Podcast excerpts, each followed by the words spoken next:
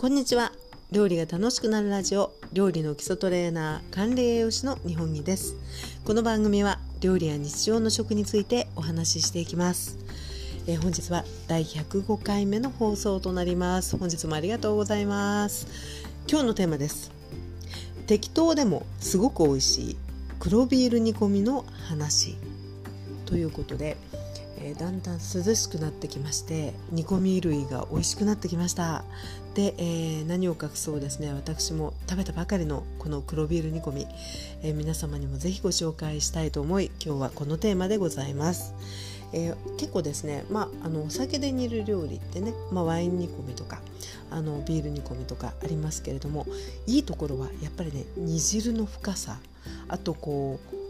肉の柔らかさっていうんですかねそういったところもね本当にしみじみ美味しくて、えー、まあ、あの水と野菜だけでねお肉を煮込んでも、まあ、もちろん美味しさはあるんですけれどもこのお酒独特のうまみ深みっていうのがね、えー、たまらないっていうことで、えー、今日はこの、え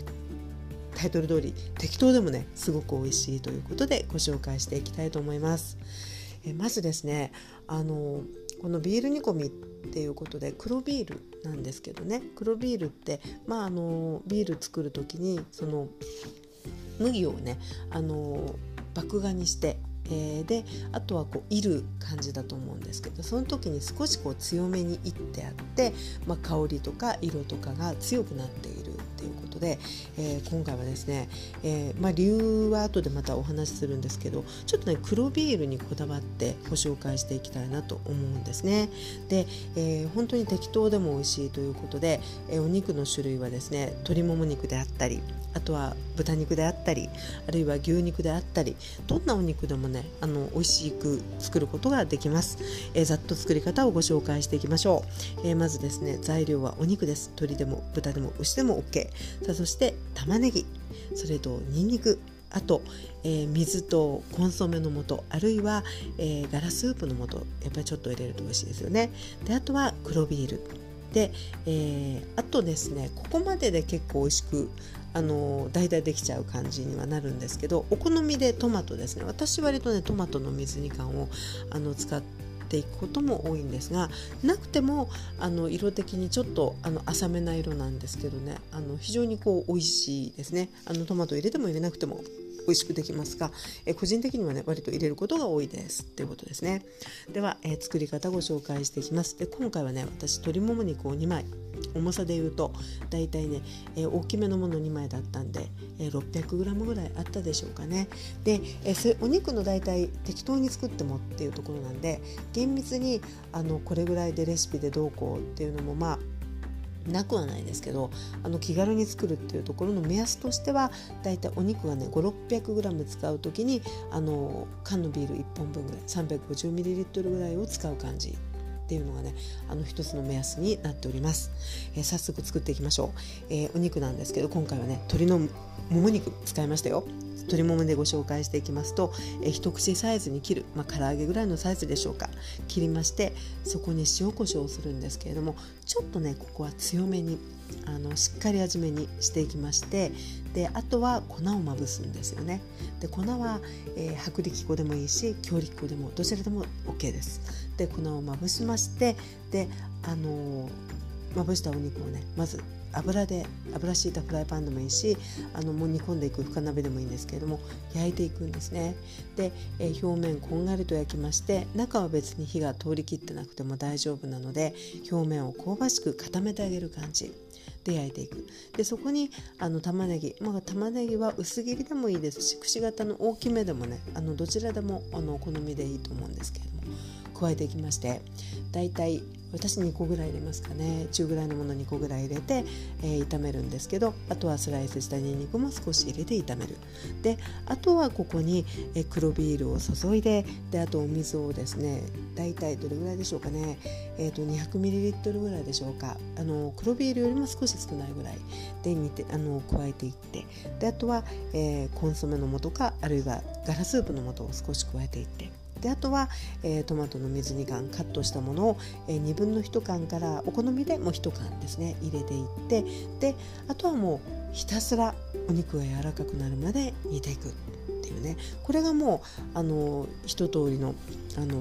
レシピでございます。で、えー、煮ていきますとね最初ちょっとこう泡がすごく出たりとかねアクがちょっとあるんですけど、まあ、それ少し取っていただいていいかと思いますが、えー、そこからですねもう沸騰したら火を弱めてコトコトコトコト煮ていただくっていう感じですね。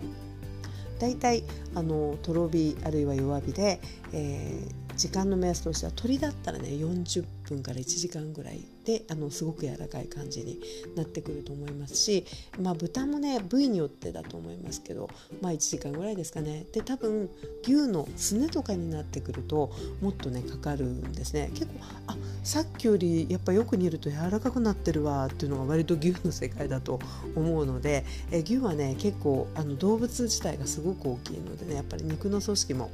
すごくこうあのずっしりしてるというかそういったところもあるので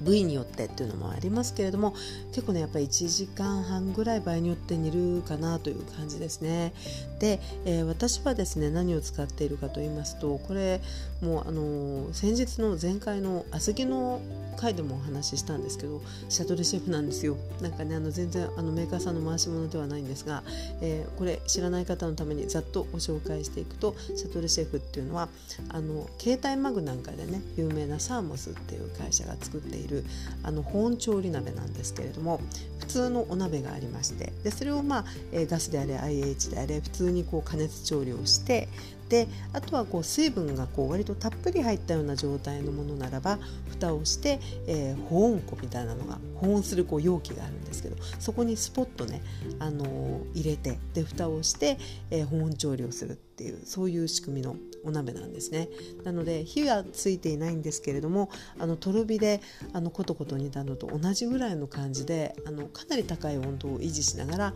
ものがあの煮えていく。ということですね。いいところはやっぱりぐらぐらこう沸騰させるわけではないんで煮崩れがねすごく少なくて、えー、あとはやっぱり省エネというところでねとてもこう煮込みには重宝してるんですけども私は大体ねシャトルシェフに入れて入れといたことを忘れないようにしながらある程度ほっとくっていう感じですね。なので多分1時間ぐらいでもあの全然美味しいと思うんですけど割と2時間ぐらいほっといてもあの何ということはないので、えー、まあ適当な感じで、えー、煮えたところであとは塩コショウで味を整えるってねそういう感じでございます。でできた時どうなってるかというと割とねシャバシャバっとしてるんですね。あんまりこうとろーりとはしてなくてお肉に粉をまぶして焼いていてそれがまあスープと合わさると少しはとろみのねこの要素になるんですけれども割とやっぱりそのお肉に対して水分が多く入るんであの結構やっぱりシャパッとしてるんですね。とろりとは最初からしてないんですよ。で、えー、そのままであの塩コショウで味整えてもとても美味しくいただけますしあとは、えー、とろみをつけたい場合はブールマニエって言いましてあの緩めたバターにこあの小麦粉を混ぜて練ってでそれでねあの火にかけながらとろみをつけていく。バター風味の粉っていう感じのねとろみのつけ方もあればあとはあの家庭向きにあの本当に水と片栗粉でつけられてもねお味上は全然あの美味しくできますのでその辺はねとろみが必要であればあの少しつけられてもいいかなというふうに思うんですけどやっぱりこうとてもですねお酒のこうまみがあの複雑にこう入っていてですねあの汁ごと本当に美味しくいただくことができてね私は大好きな一品でございます。で出来上がったらですね、えー、バターライスなんかも非常に合いますし、まあ、白いご飯でもね合わなくないですしあとは、えー、足り合ってるのような、えー、パスタ太めのパスタ、まあ、細くてもいいですけれどもちょっとこう茹でて、えバターを絡めて少し塩こう塩の味がするぐらいの感じで絡めてもとても合いますしあとはマッシュポテトだったりパンだったりいろいろね組み合わせで、え美味しく召し上がっていただくことができます。で、えー、ここからはですね、えー、美味しく作るため適当とはいえあここは少しね、あのー、チェックするとより美味しくできますよっていうポイントをお話ししていきたいと思います。1つ目はね、えーまあ、今日のタイトル通り黒ビール推しなんです個人的にね。で、えー、黒ビールっていうのはあの作る工程であの麦芽のこう入り加減でねちょっとこう濃くいってあって香りがあって甘みがあってみたいなところでやっぱりそのビールそのものも本当に黒い褐色の感じになってるんですけど、えー、お味もねやっぱりこうとてもこう甘甘さを感じると言いますかあの個人的にとっても好きな味なんですよね。で黒ビールじゃないビールであの煮込んでもできるんですけどこれはね私ちょっとこう好みが分かれるかなと思っていまして黒ビールってね結構量が適当に多く入っても割とこうまとまりの個人的な思いとしてね割とまとまりのある味になるかなと思うんですけどえっとね、黒じゃないビールってねやっぱり苦みがね割とすごくこう後々までこう口に残るというかなので、えー、万人受けっていうことで考えるとあの黒はねやっぱマイルドでおすすめなんですね。でもあのビールに自分で作ってあの普通のですごくちょっとこう苦みもあって合うっていう方はもう全然普通のビールであの美味しくお作りいただけると思うんですけど万人受けとかねちょっとこうマイルドで甘さを感じるっていうところで言うとあの黒ビールってねとても、あの好きなんですね。で、えー、ビールなのであの飲み残しでも全然いいですしあとはやっぱりこう酒税の関係でビールと発泡酒だと値段がねちょっと違ってくると思うので私はね料理作る時はまあ飲んでも美味しいですけど、えー、札幌のですね麦とホップ黒っていうのをね割とよく使うんですねあの非常にこうお手頃でありながらあのお味もよくできるのであのお料理の時はね非常にあの対応させていただいてるんですけど全然こう飲み残しでシュワシュワしてなくても美味しくできるのでその辺はねあのちょうどいいタイミングの時にお作りいただければなというふうに思います。なので1つ目はねちょっとこう黒ビールこんな特徴があるよっていうポイント。そして2つ目なんですけれどもあの長く煮込んでいくのであのシャトルシェフみたいなものを使ってる方はね本当に火にもかけなくて焦げる心配がないんですけれどもえ直火で煮ていく場合はあの鍋がね薄手だと薄い鍋だとねやっぱりちょっと焦げやすいんですよ。あの汁がたっぷり入ってるから一見焦げなさそうなんですけど、えーとね、かき混ぜを適度に入れてあげないとあの物がね沈んで底が焦げるっていうことがねあの薄手の鍋だと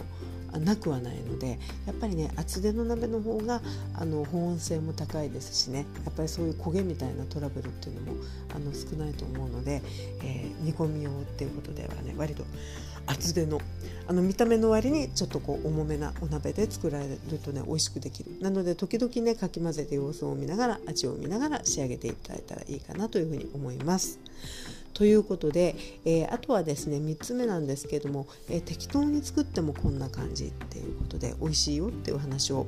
してまいりましたが、えー、よりですね丁寧に作る場合あのワンポイントとしてはですね、えー、玉ねぎをねあのカレー並みにしっかり炒めて使うっ